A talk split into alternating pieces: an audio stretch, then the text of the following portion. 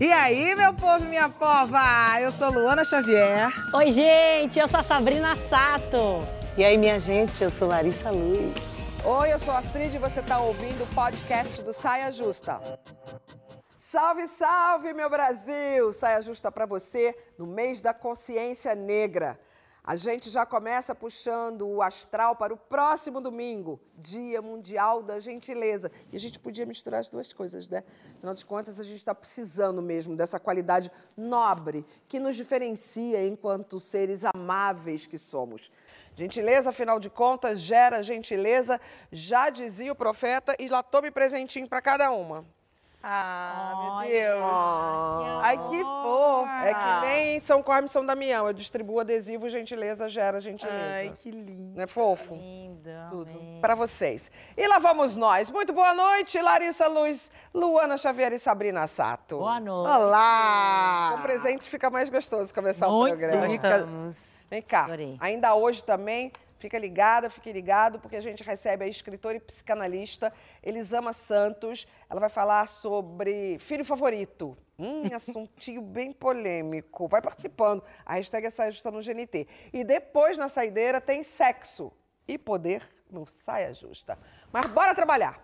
Gentileza em várias frentes, com o próximo, nas ações e pensamentos e com o nosso corpo, o nosso abrigo mais íntimo. Temos enfrentado nossos problemas de maneira cada vez mais prática, jogando as dores para debaixo do tapete, levantando a cabeça e partindo para a próxima. Afinal, a vida não pode parar, diz alguém aí, né? Por que será que nesse mundo tecnológico tão cheio de informação pega tão mal sinalizar as nossas vulnerabilidades? Então eu quero saber daqui, de vocês, daqui, quem consegue parar para se cuidar quando percebe o primeiro sintoma, assim, o primeiro sinal de dor ou de doença. De verdade. Verdade. Eu acho que a gente deveria aprender. Eu, tô aprendendo. Ou seja, não para. E é, porque acho que isso tem que virar um hábito, né? De se Claro. cuidar. Mas eu aprendi muito com você, você me cobrou uma vez, é, fez o exame. Você já deu com a vida também. Então, já aprendi com a vida também. Fui internada, entendeu? Sei, achando que tava lá de boa. Fui internada com uma pneumonia. Você tava lá de boa, como assim? Você tava sentindo nada? Não, eu fui no médico, fui no, fui no dermato cuidar da pele. Ele falou assim: você tá. Nossa, como que eu vou cuidar da sua pele? Você tá tossindo igual um cachorro velho aqui. Meu Deus. Vamos lá atravessar a rua, vamos lá no médico. E aí eu descobri que eu tava com uma pneumonia, fui internada. Fiquei cinco dias, tive que cancelar todos os meus compromissos, todos os meus trabalhos. Não, mas eu não posso, eu não posso parar.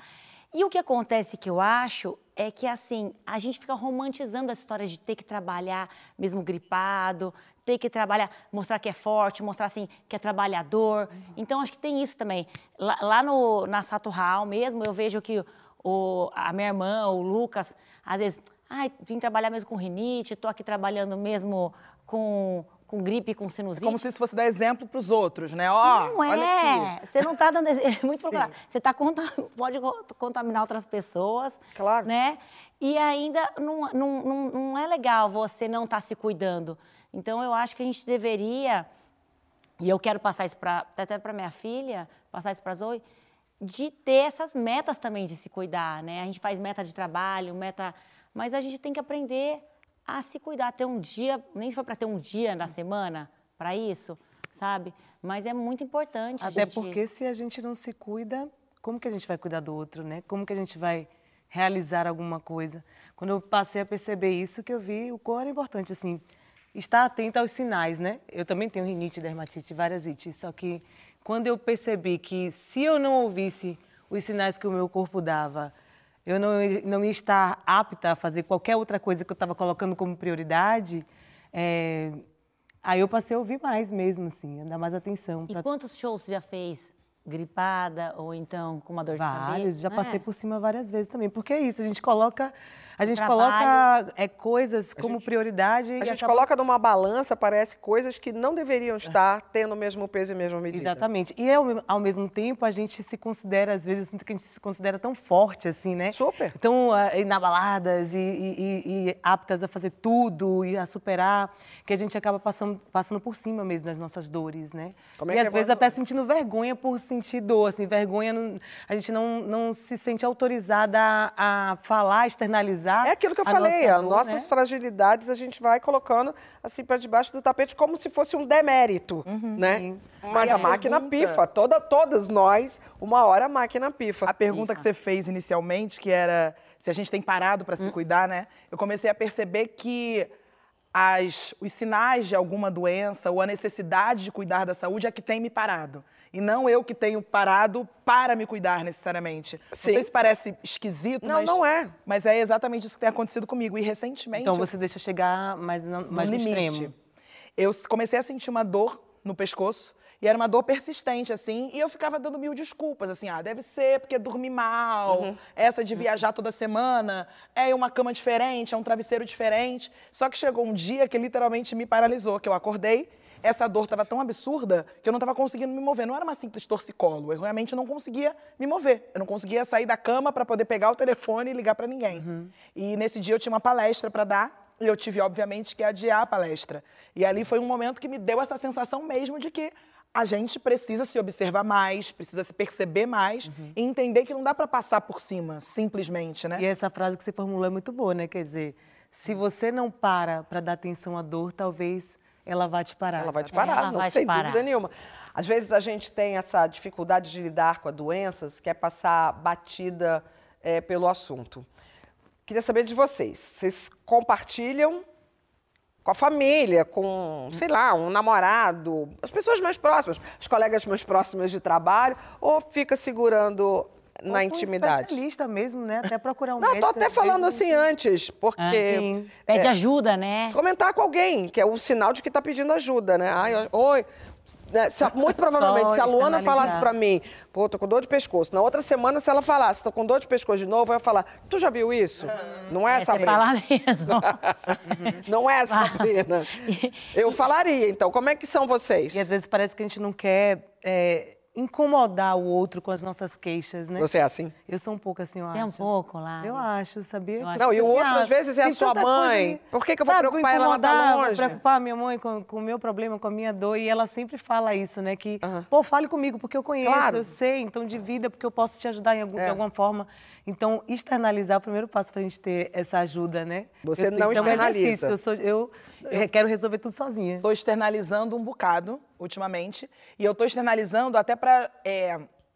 Vai ser meio esquisito falar isso, mas eu estou externalizando que é quase para dizer para o outro assim: entenda, eu não respondi tal mensagem, eu não atendi uma telefone. justificativa. É. Eu não, não é, não é um, um autocuidado, entende? E- Isso, é complicado é, é, admitir isso, mas é real. Eu tenho feito, eu fiz isso também recentemente por conta dessa tal dor, de dizer para as pessoas, parem de me pedir que eu resolva as coisas com urgência, que eu responda um e-mail com urgência, que eu diga que eu posso um trabalho tal dia, porque nesse momento eu estou precisando cuidar da minha saúde. Então eu tenho externalizado muito mais por esse motivo, assim, para justificar a minha ausência em determinados Não é o momentos. melhor caminho, você tá ligada, né? Sei. Mas eu acho que a gente não tem, não tem que ter vergonha mesmo de pedir ajuda e até pedir para alguém para você acompanhar a gente, às vezes, né? Em, em algum médico, em algum exame. em al- eu acho que tem que pedir ajuda. E um cuidar do outro, uma cuidar da outra também. Aqui a gente faz isso, né? A Astrid faz muito isso com a gente. Faz, sim. uma médica para uma marcar isso. E isso é muito importante. Isso, isso também é uma rede de apoio na saúde. A gente tem que ter.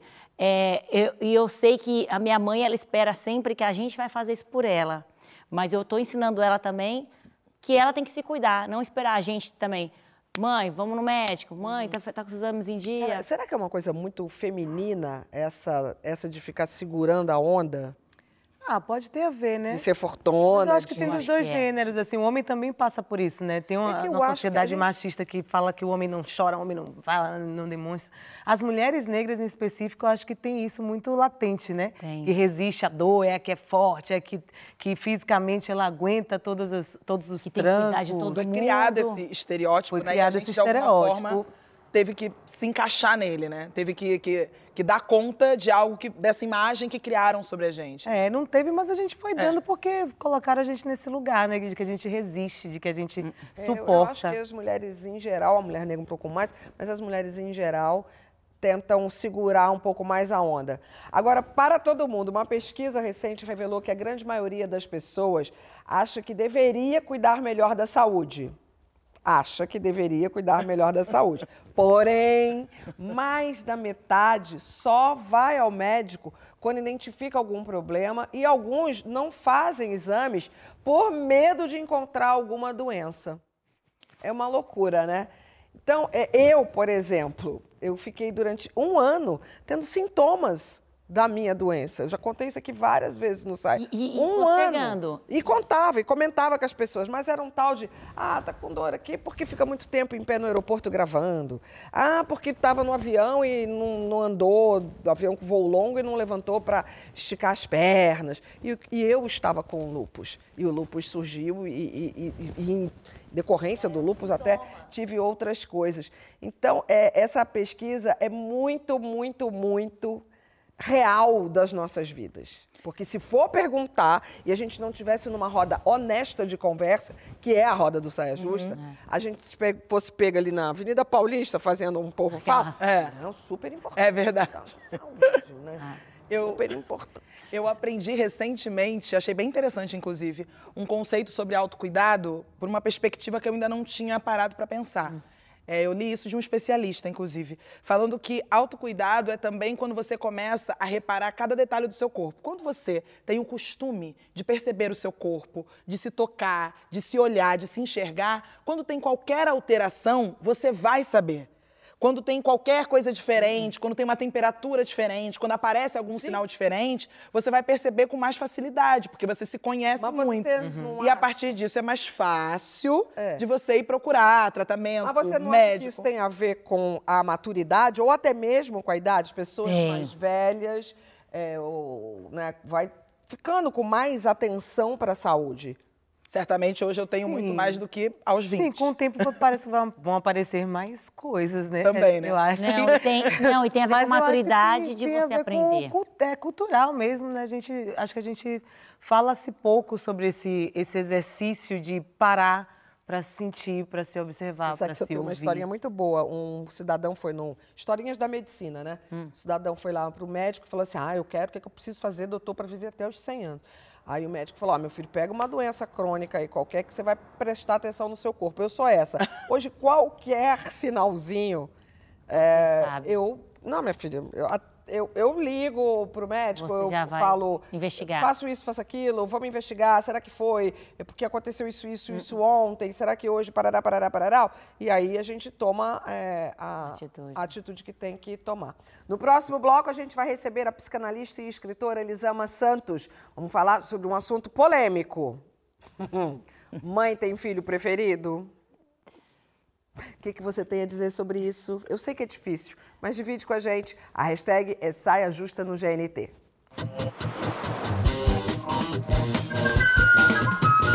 Estamos de volta agora com a nossa convidada psicanalista e escritora Elisama Santos. Elisama, super bem-vinda, de verdade. Você sabe que eu sou fã. É um prazer te ter de volta aqui, agora mais em casa, mais juntinhas. Sem passar frio no Sem Ibirapuera. É, e, curiosamente, eu não sei quanto tempo faz, mas talvez um ano. Você trabalhou, hein, meu amor? Porque olha aqui. Uma produção agitadíssima que inclui o podcast Vai Passar, a série Saque das Emoções, aqui do GNT, GNT. e agora o lançamento do quarto livro, esse aqui, mesmo Rio, que é o primeiro livro de ficção da Elisama. E ele é uma delícia. E eu queria. E, e tem a ver com o tema, por isso que a gente trouxe ela aqui, que é essa questão de filho favorito. Vem cá, é um tema tão né, delicado, tabu, que você precisou recorrer da ficção para desenrolar ele. Pois é. Não dava pra falar Pra de outro jeito, né? Tem coisa que só dá pra colocar na boca de um personagem. É, a realidade é que não existe amosômetro, né? A gente não tem uma Como é que medida... é amorzômetro? É, não tem amosômetro, Mas, nossa, né? como o ser humano Amosômetro gostaria que existisse, A gente né? queria, né? Mas tem muitas, mas tem muitas ritas por aí, né? Tem muitas. Então a gente vai. A gente acha que pode falar, ah, mas eu amo todos os meus filhos igual. E seria até violento agir com todos os filhos da mesma forma, porque somos diferentes. Cada filho tem uma necessidade diferente, é um, é um ser humano diferente. Eu não posso me relacionar exatamente da mesma forma com vocês quatro. Porque cada um aqui vai pedir nessa relação, tem limites diferentes e vai pedir uma dança diferente nesse encontro. E com os filhos não é diferente. O grande problema é que a gente nega, mas né? A mãe, né, ou pelo menos teoriza isso, o ser humano teoriza muito isso, que é diferente. Porque a gente nega a humanidade da relação de pai e filho, de mãe e filho, né? Por Ah, é. Nós negamos que é uma relação humana, como qualquer outra. Como qualquer outra relação humana, a gente tem os momentos que é mais fácil ficar com um, é mais fácil ficar com o outro. Tem aquele filho que mexe mais com o teu ego, que te irrita mais, que te lembra tua mãe, tua irmã, tua sabe, né? tia. É, você não entende por quê. que- Você não sabe por quê, mas tem um negócio dessa menina que me irrita, que eu não sei dizer o que que é. Vem cá, é, o livro é ficção, mas a vida real é inspiradora e surpreendente também. Como é que é, de acordo com a sua experiência, essa história da mãe gostar mais de um do que de outros filhos? E quando eu pergunto a sua, eu pergunto a- já para vocês começarem a refletir também. falarem, pensarem também, né? É, eu acho que a, a minha, da minha casa, a minha mãe, por exemplo, a minha irmã caçula, ela era uma menina que ficava muitas vezes doente. Quantos são? Somos duas. Duas, tá. Então, minha irmã, ela ficava muito doente. Ela é caçula. Ela era muito pequenininha, muito magrinha. Eu sempre fui muito grandona. Então, minha, minha mãe achava, não preciso defender essa. Tem que cuidar dessa daqui que é muito pequenininha. Então, a forma de se relacionar, não posso dizer que quem a minha mãe amava mais. Mas na hora da dança da relação ali, ela tinha uma relação diferente com a pequenininha, porque essa pequena tenho que cuidar mais. À medida que a gente vai crescendo e que hoje eu sou mãe, eu entendo e percebo os meus movimentos às vezes. Você é mãe de quantos? De dois também. Hum. De proteger mais um, de ter- é, aliviar mais pro Eles lado estão do assistindo a outro. televisão agora? É uma coisa que eu converso em casa. A provocaçãozinha rápida, né? É só pra gente, né? Mas é importante a gente perceber esse movimento para corrigir o rumo. Então, quando eu me percebo, opa, eu tô aliviando demais para ela ou para ele, porque ele parece muitíssimo comigo. Então, é fácil eu entender o motivo dele estar falando daquele jeito. E eu percebo, opa, peraí, tô me identificando com ele, tô deixando ela sozinha aqui. Esse movimento de perceber a preferência natural ajuda a gente a re- retomar o rumo. E você acha que ajuda a não criar competitividade entre os. Com certeza, porque quando eu nego para crianças, para as crianças, para os irmãos, criança só não, né, para o adulto também, que eu tô tomando partido de um, não deixa a percepção, a percepção desaparece. Os filhos sabem que você está tomando partido. Agora, nem todas as mães é, têm essa consciência, né? E ao contrário, né? Tem mães que até estimulam. Até a personagem do seu livro tem uma cena que ela fala, né? Se fosse sua irmã, não estava fazendo É, isso. sim, sim. Então, você acha que tem essa, essa, esse estímulo, assim, natural, que às vezes a mãe nem percebe que está estimulando, mas estimulando a competição? Sim, a gente faz isso com os filhos o tempo inteiro. A gente provoca a A competição. de comparação faz isso, né? Muito. E é é interessante, né? Porque a gente faz isso no automático. E se pergunte, o que é que eu espero que o meu filho e a minha filha faça? Depois de eu comparar os dois. Nossa, mamãe, verdade, né? Vou me tornar exemplar como a Larissa. Claro que não. Vou ficar aqui, que ódio da Larissa, insuportável. Sim, é. E tem o peso do filho que recebe atenção maior. Porque você fica. É um filho que se cobra normalmente mais. É um filho que é difícil de colocar limite na relação com o pai. É um filho que acha que tem que compensar o, o, o medo, a tristeza, o, desa, o dissabor que o outro filho provoca. Não é fácil para ninguém. Nem para o filho preterido, nem para o filho preferido. Não, e, e o preterido, conheço casos de da, da criança ser um, um azogue incontrolável exatamente para chamar atenção. Sim. Porque fica ouvindo o tempo todo, mas o seu irmão é mais comportado, mas o seu irmão era mais assim assado no colégio. Às vezes a gente tenta, eu que sou mãe, sou- sou mãe de filho único, né?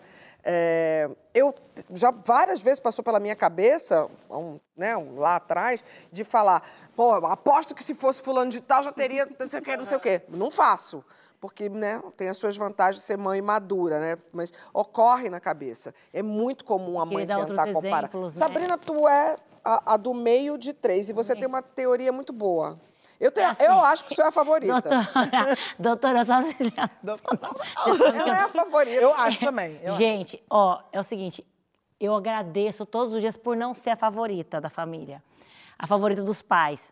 Porque a favorita da, a favorita da, do meu pai é a Karina, minha irmã mais velha. Aí, o favorito da minha mãe é o Karim, que é o caçula. Peraí, você chegou a essa conclusão, você. Não, eu, eu tô- ele, todo mundo sabe. É, Uma terapia de familiar. eu sou do meio. Eu sou do meio. Por quê? Primeiro nasceu a minha irmã, que era. A minha irmã é a favorita minha, de todo mundo, a favorita. Eu- como que- se ela vier aqui, ela vai ser a favorita de vocês. Porque ela é muito sensacional. Então, por si só, ela já é a favorita, tudo.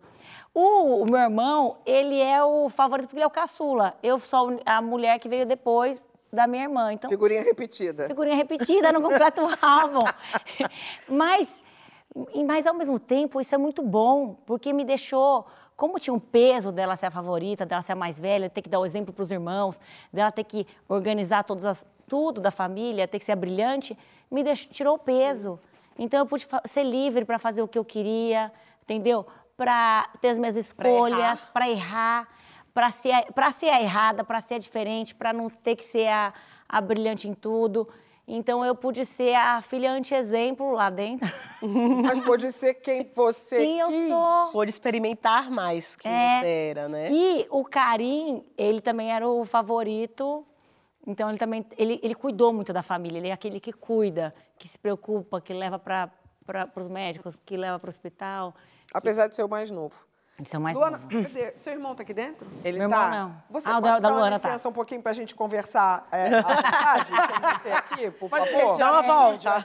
Ernesto! Dá uma, voltinha e não vê televisão agora, por favor? É, Luana, Ó, antes, e antes aí? de eu começar minha narrativa, gostaria de deixar aqui bem nítido que eu e meu irmão a gente tem uma relação ótima, de verdade. Ah, é, isso é bom. Isso é real, isso é real.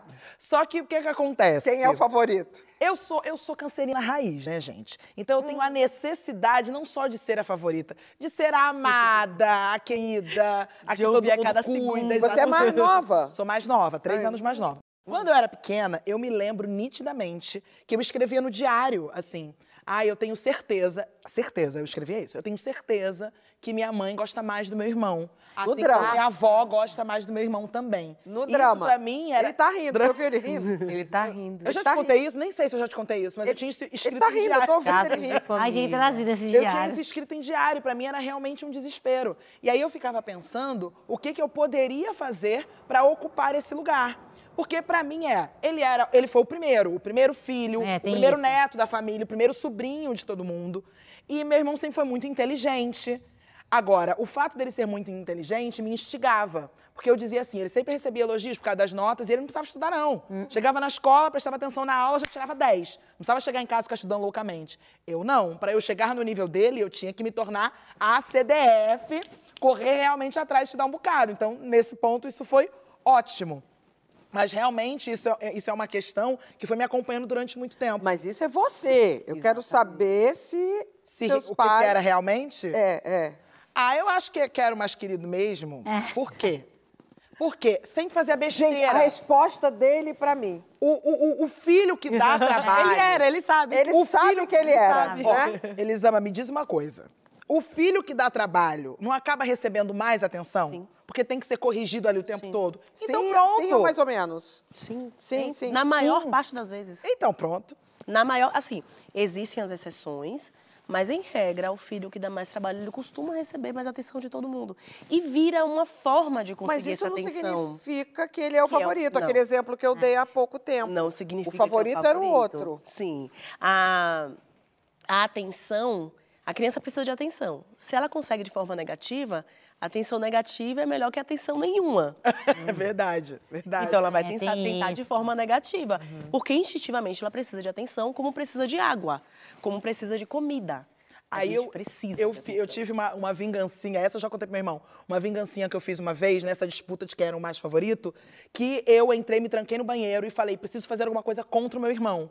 Tinha uma camisa dele no banheiro, eu falei, vou cortar essa camisa, só que eu não tinha coragem de rasgar a camisa. Eu peguei a tesoura, tô brincando, não, eu dei um piquezinho assim na ponta, que nem ele deve ter Nem visto, ele viu, mas seu coração dentro, sabia. tava vingada, tava tudo resolvido. Agora quem mandava era eu. Vem cá, Nossa, e você, Luana. dona Lari? Filha, un- você é filha única? Eu sou de mãe, né? Sou, eu tenho um irmão por parte de pai, é, Tá. mas eu não cresci com ele. Ele é muito mais novo que eu e é, veio depois, né? Então eu não fui criada você é com filha ele. favorita. Então Sou a favorita de minha mãe, que sou a única. A única opção que ela tinha também. a única opção que ela teve. Eu também sou super favorita da minha mãe. Fui. Mas eu acho que essa rivalidade fraterna, ela tá no imaginário popular. A gente recebeu Ah. várias referências disso, Olha né? e Abel. Abel, é, Rômulo e Remo. Até na- nos contos de fadas tem a Cinderela, que teve Nas tinha toda aquela novelas. rivalidade. né? Ruth e Raquel. Ruth e Raquel, Raquel. Ruth e Raquel. Então, isso está o tempo inteiro aparecendo para a gente, de alguma maneira. Sim. E eu acho que é, a competitividade, ela está na construção social, na nossa construção social de uma maneira geral, assim, né? Na construção social de uma sociedade capitalista. Sim. Então, está em tudo. A gente está o tempo inteiro, parece que está todo mundo o tempo inteiro competindo, buscando ser o melhor, buscando ser, é, é, buscando destaque, né? Buscando ter mais, ter mais é, atenção, ter mais admiração, ter mais cuidado, ter mais carinho. Então essa disputa ela é constante e ela nos priva de muitas coisas, né? O que me faz refletir, assim, que eu queria até te ouvir sobre isso, é como que uma criança às vezes que quase não teve contato nenhum com o mundo olha para a mãe e, e tem reações que parecem ser de ciúmes, por exemplo, estimulada por essa competi competição com o irmão, sabe? Porque não é somente uma construção social. Quando chega um irmão, você perde alguma coisa. Você tinha uma mãe É que era palpável, todinha é para você. palpável. É uma percepção real. Não é algo que é imaginário. Ensinado é só. que é ensinado. É algo que é real. Esta mãe, que antes me dava toda a atenção, agora ela tem uma, Tem uma outra... dividir. É matemática até. E é Eu tenho que dividir o colo, eu tenho que dividir o espaço, eu tenho que dividir é, o tempo. E antes do bebê nascer, do segundo filho, do terceiro filho nascer, a sociedade também não ajuda. Então, eu me lembro quando eu estava grávida da minha caçula, as pessoas olhavam para o meu filho mais velho e falavam assim: ih, vai perder o trono. É, fala só isso. Gente, eu fazer, ele não vai perder nada, né? Não vai perder trono nenhum. É, e, e era isso, vai perder o trono. Tinha gente que brincava, vai dormir embaixo da mesa. Meu Deus, gente. Gente, mas eram coisas. É. absurdas. E aí chegou um momento, depois que a irmã dele nasceu, que eu consegui conversar, eu passou uma semana ele bem difícil, eu fui nomear isso para ele. Filho, tá difícil ter irmã, né? Mudou. As coisas mudaram aqui em Conversou casa. com ele. É porque a gente tem a tendência de falar, não mudou nada, a mamãe tá aqui, É, a é gente verdade. te ama. Sim, sim. Cara, é mentira, mudou tudo. Mudou, Mudou a configuração da família inteira. Esse pai e essa mãe que sabiam ser pais de um, agora são dois. Tem uma morte para a mãe que eu era, para receber essa nova criança, porque matei a mãe de um. E eu me lembro da nítida sensação de que eu era uma mãe excelente para um e que eu tinha virado um prato de merda para dois. Meu Deus. Porque eu não dava conta dos dois. Sem contar que tem uma parada. Eu que sou mãe de filho único, eu há um tempo atrás eu pensava em ter o segundo, mas eu na minha cabeça eu pensava, será que esse segundo vai ser tão legal quanto o primeiro? Será Eu que eu vou amar tanto quanto eu amo esse primeiro? São muitos medos. Tem Muitos uma da- das falas de uma das personagens do livro que ela decide ter um único filho. Ela fala: se eu não vou conseguir dividir o amor igualmente, o amor vai ser todo para um só, porque eu sei o não que é. existe essa matemática Não de existe. dividir o amor igualmente. Não vamos ter. Não existe. Não, gente. E não o que, que a mãe faz com essa informação? Ela, toda mãe sabe disso ou não? Toda ou você, sabe disso. para algumas, você está informando agora? Não, Então, eu em acho que e para algumas parede estão podendo Mãe, saber agora. Alguns estão podendo nomear. Mas isso existe. O que, que a gente faz com essa informação? A gente se observa. Em que momento que eu estou preterindo um e preferindo o outro? Elisama, eu lembro que minha mãe teve uma conversa comigo. é, depois ela me contou, não que eu lembro dessa conversa. Mas que quando eu tinha um ano, ela teve que conversar comigo, me explicar que ela ia parar de me dar de mamar, porque ela estava grávida do meu irmão. E, e- só que eu- é muito legal porque eu tive uma, é, uma relação com meu irmão quase que de mãe dele.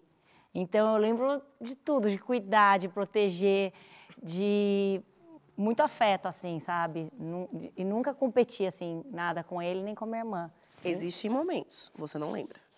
Ah, é? Porque, esse- gente, não existe nenhuma relação que a gente tenha só sentimentos bons. Ah, não, Fofo. vontade de esganar já tive, mas, Então. mas nunca quis nem nada que eu tinha. É isso, a vontade de desganar, ela existe, ela precisa ser validada. É. Eu preciso olhar para o filho que perdeu uma mamãe e falar, tá tudo bem você ficar chateado. É. Tá tudo bem você ficar triste.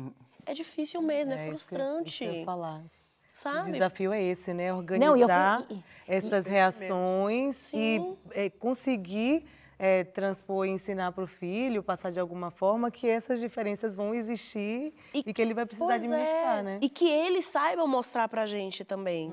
Sim, filhos, tem hora que eu não percebo porque eu sou humana. Será que essa batalha por ser a filha ou o filho mais amado vai levar lá na frente a gente ficar buscando sempre ser a mais competente, ser a favorita em tudo na nossa vida? Refletir, né, na vida adulta. Gente, relação com o irmão reflete em tudo. Olha o que a Sabrina falou. A minha irmã era a preferida. E se ela chegar aqui, ela vai ser a preferida de vocês também.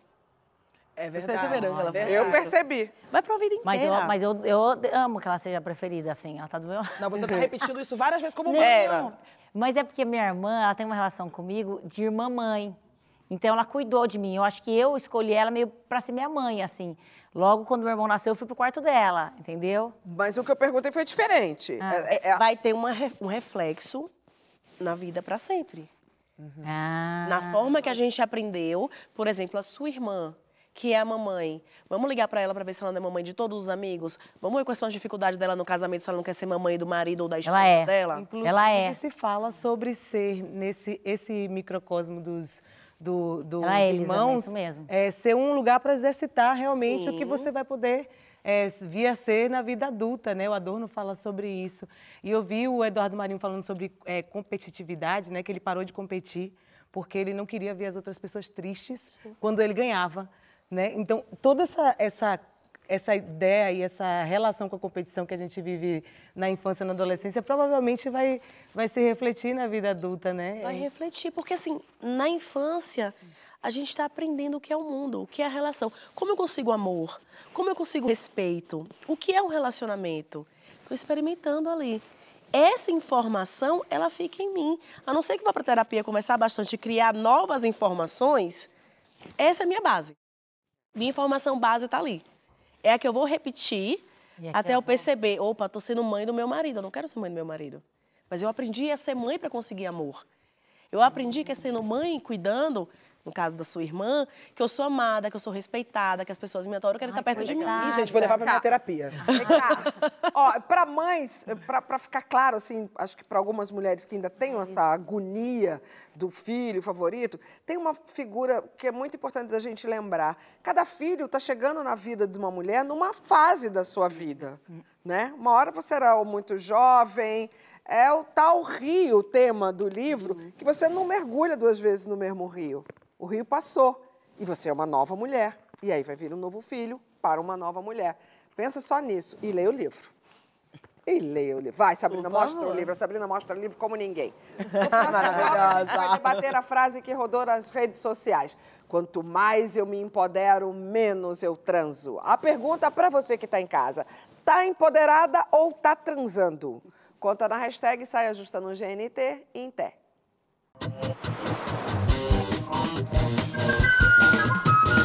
Estamos de volta com o nosso Saia e a psicanalista Elisama Santos. A gente agora quer entender uma frase que bombou nas redes recentemente.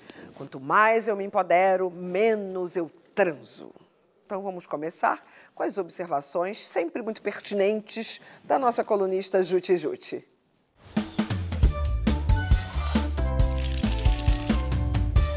O empoderamento é um processo muito particular, não é não? E complexo. Particular e complexo. Porque se empoderar significa que você achava que não podia e agora você percebeu que pode. Aí você se empodera, entendeu? Você ganha aquele poder. Mas aí por que, que é complexo isso? Porque a vida toda você aprendeu que determinada coisa precisa ser feita dessa forma aqui. Transar é assim, se relacionar com a família é assim, trabalhar é assim. E aí no processo de se empoderar, você descobre que a coisa não precisa ser feita dessa forma, ela pode ser feita de outra forma. Às vezes, inclusive, da forma oposta da que você fazia antigamente, entendeu? Só que aí que tá a complexidade. É, em você vive já entranhada aquela forma antiga de fazer. Mas você, depois de pensar e refletir, percebeu que não precisa mais ser feito daquela forma. Mas você já faz daquela forma a vida toda. Aí a gente fica naquela complexa situação de eu preciso criar um novo repertório do zero. Ou seja, se empoderar é um trabalhão consciente e ativo e diário. E é para isso que você toma a iniciativa de construir uma, um novo repertório do zero. Aí é claro que quando você está criando uma nova forma de viver que faz mais sentido porque você pensou sobre ela, isso vai mexer em tudo. E isso é ótimo, porque antes você vivia uma vida que alguém te falou para viver. Agora que você se empodera e começa a viver a vida que você decidiu viver, é preciso que o castelo artificial antigo onde você vivia caia para dar lugar a um outro castelo. Ou nem precisa ser outro castelo, porque você vai construir o que você quiser no lugar do castelo antigo, entendeu? Você quer construir o quê? Um barco? Ou um teco-teco? Sabe assim? Um, um, uma casinha de palha? Um unicórnio alado, colorido? O que, que você vai querer colocar no lugar da, daquele castelo antigo que não foi você que colocou ali? Bom, jute jute, meu amor, minha querida, com a palavra eles amam, porque a parte do empoderamento eu entendi e até concordo. A do sexo acho que não coube no empoderamento, né? Fugiu. Fugiu. eu acho que a gente vai ficando mais exigente. Quando nós fomos socializadas enquanto mulheres a não termos a noção do mínimo. Qual o mínimo que eu aceito? Qual é o mínimo que eu quero? O que é, que é o mínimo que uma pessoa tem que ter para ir para a cama comigo? Ou para namorar comigo, ou para se relacionar comigo. A gente não aprendeu isso, nós não, não fomos socializadas para olhar para isso. Então, o homem, ele foi socializado a ganhar ponto por presença. Sabe aquele ponto por presença que a professora dava para a gente só porque você estava na sala? Uhum. Pronto, o homem foi socializado para isso. bom. Ganhar ponto por presença. Estou aqui, estou com você, quero namorar. Pronto, ponto para você, Tá maravilhoso. ótimo já. E agora, depois que a gente vai se empoderando, nessa noção que a Juju trouxe, né? Eu vou determinando o que é, importante para mim, falando, então, querido, quero mais que a presença. Tem que ser um pouquinho mais. É, eu gosto dessa ideia. Tem que mais fazer um exigente. negocinho diferente. É. E aí, a gente não vai aceitando, né? Você- não chega no mínimo que eu preciso. Não aceita qualquer coisa. Não aceito só, não é só você me escolher. Agora eu quero te escolher também. Eu tenho poder de escolha. Porque a gente foi Mas será que a gente não pode ter né? outras interpretações também para essa Acho. frase? Eu acho essa frase um pouco perigosa. É. Eu acho, porque, porque se empoderar, às vezes a mulher vai se empoderar, ela vai descobrir a sua sexualidade, ela vai aflorar sexualmente falando. Sim.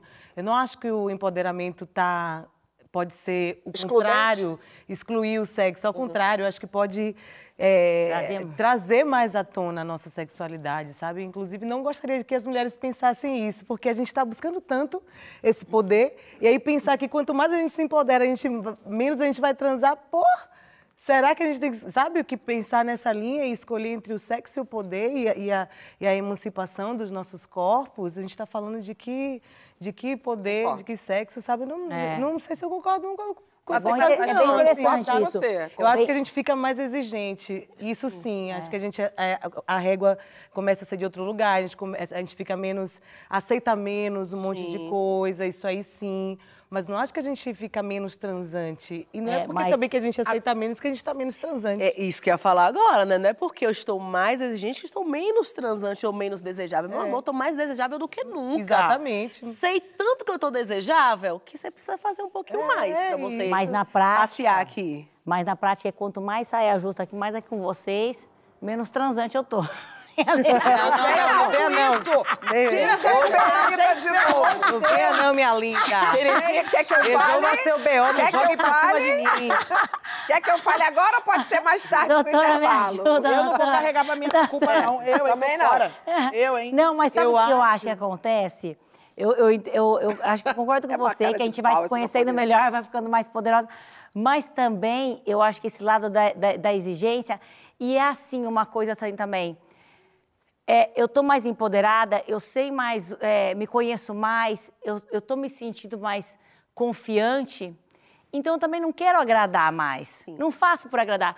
Eu tô na minha quarentena, eu tô no meu período, não sei lá, não vou fazer por agradar, não. Mas eu aí topo não fazer coisa. agradar não é não fazer. É, eu sei, É, mas a não gente. fazer para agradar. Então, mas tem, ainda tem, existe essa história ainda de fazer por agradar, pra- Sim, pela claro. validação do outro, pela, por, por, por querer ver o outro feliz.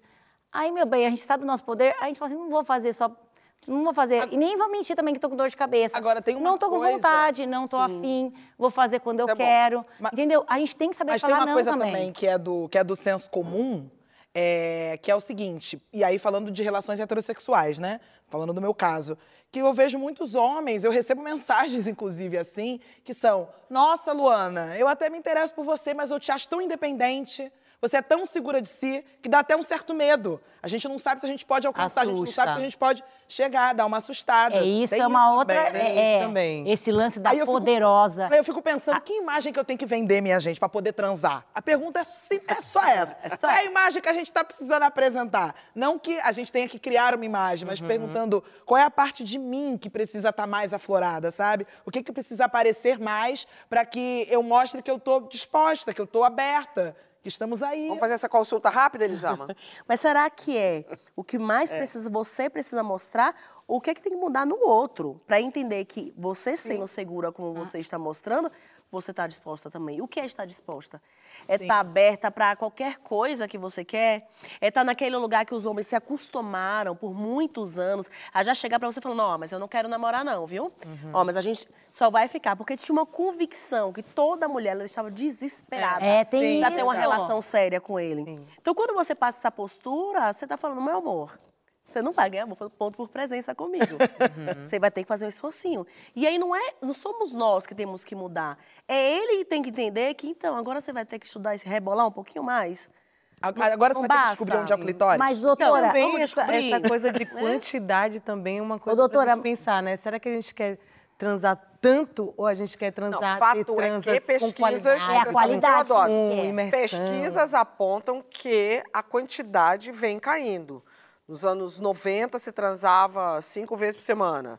Nos anos 2000 se transa quatro vezes por semana. 2030 está batendo na porta, vai diminuir um pouquinho mais, hein? Mas, É. gente, a gente está hoje com uma mudança, não é somente no empoderamento Não, pois é, feminino, não, né? então são outros fatores que estão que, que a gente tem que ter nessa para leitura dessa frase. Não é só o empoderamento. Não é só empoderamento. Hoje em dia, vamos combinar que tem dia que você faz, ah, eu vou sair, eu tô aqui com um bom filme para ver na televisão. Claro. Tô sozinha na minha casa, com o meu pijama, posso comer o que eu quero, eu vou me arrumar para fazer sala para homem. Ah, vou nada, vou ficar em casa. É. A ver com o empoderamento. Voltamos para o empoderamento. Não, mas quando eu tô mas é falando- essa facilidade de É. oportunidade, não é só o é gostoso pra mim, tem uma facilidade de oportunidades que o sair para se relacionar, ele tem um esforço. Ai, a doutora me entende, sabe? É Eu isso acho que eu tô que querendo é falar. Que a vida é muito interessante, tem muita coisa interessante. Por exemplo, estar aqui com vocês é um puta de um Voltou tesão. pra gente, voltou pra Não, é gente a verdade, é um puta de um é tesão. Talvez Entendeu? essa, essa Tomar uma talvez cervejinha com minhas amigas e confusão entre conversar. É interessante. É um baita É de um tão tesão. bom quanto transar, Tá com uma- sim, em momentos. Então tem várias coisas. É isso que as pessoas. Talvez haja uma confusão entre empoderamento e ritmo, né? Porque eu acho que a gente está vivendo também uma coisa de um ritmo acelerado de buscas, de conquistas e trabalho e tal. Eu, às vezes, me sinto bem cansada de, de tudo, Não, assim, sem né? contar que há- alguns programas atrás a gente estava falando sobre o Brasil ser o número um em ansiedade. Obviamente que isso reflete no sexo. Sim. Isso é Não muito porque eu sou muito o empoderada, mas Brasil sou- ser o país número um em ansiedade. Claro que está nessa baciada aí também. Por isso que eu já dou a dica. Eu gosto logo de uma massagem com óleo, assim, pra dar uma relaxada. Do nada! Ela marcou. Lançou aqui, lançou aqui. Lançou. É indireta, tem endereço, tem endereço. Duda tá assistindo o programa? Já Tem dá uma endereço? massagem. Já comprou óleo? Já dá já uma- mandou entregar? endereço, hein? Mas sabe que nesse negócio que a Luana estava falando? Eu quero saber até o que vocês acham disso. Doutora, esse, o, o- a mulher poderosa, a mulher engraçada, a mulher que ganha mais, ela dá uma brochada no homem? Gente, mas nós somos. O homem o é homem é socializado para. Ou, Ou é imbrochável? O homem é imbrochável. Mas o homem é socializado para duvidar disso, gente. Quê? O homem é socializado para duvidar da capacidade dele perto de uma mulher. Porque o que acontece? Então ele não se A no- ele como é nossa muito social- mal e não consegue? É, o que acontece? Nós somos socializados de formas muito diferentes enquanto homens e mulheres. A menina, ela é socializada para cuidar e para ser perfeita. Ainda. Ainda. Observe numa festinha de criança. Quantas vezes as mães e pais de meninas vão chamar para consertar o cabelo, para consertar a roupa, para limpar que sujou aqui, para dar uma água, para falar não sobe aí que você vai se machucar. E aí você observa os meninos que são socializados para o poder. Vai, você consegue. Vai aí, daqui ele tá. Caiu, Não, levantou, suba. Caiu, levante. É. Esse homem que é socializado para ter poder, ele tá, foi pronto para uma mulher que é socializada para ser perfeita. Não compete. Quando nós decidimos que, ah, você pode isso, eu também posso. Gosto também. Tem uma postura que eu não tô aqui. Ai, por favor, me escolha para casar com você. Tem um choque para esse cara. Tem um choque nele de olhar e falar, e agora? Tem um choque para a sociedade, Para a né? sociedade por inteiro. E aí eu volto para a pergunta que a Lu falou, de assim, não somos nós que temos que voltar para que eles se sintam Uhum. confortáveis. É esse homem que tem que perceber, essa mulher para a Uhum. qual você foi preparado para se relacionar. Então, querido, não vai estar rolando, senhor. Isso. Né? Favor mudar a sua postura. E aí a gente está tendo sim uma crise na masculinidade.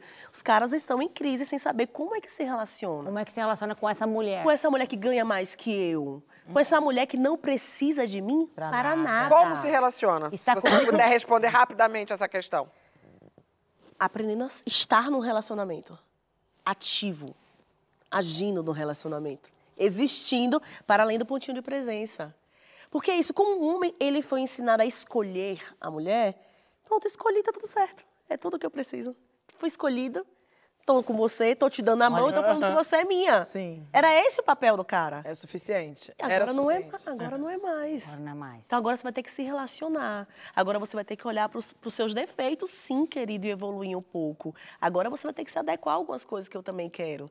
Agora você vai ter que arregaçar as mangas. Não, porque a gente e tá nessa uma caminhada suada. junto. Ela não é maravilhosa, gente? Muito, Maravilhosa. O muito. Saia Justa de hoje acabou. Ah, não, gente. Ai, ah, gente, é muito rápido. Se você quiser lá em casa, a gente toma uma É cerveja. muito rápido, mas é com conteúdo. Elisama, super obrigada. Sempre aqui, gente. Vezes que me chamarem, adoro. Ah, Não gente, fala isso, Elisama.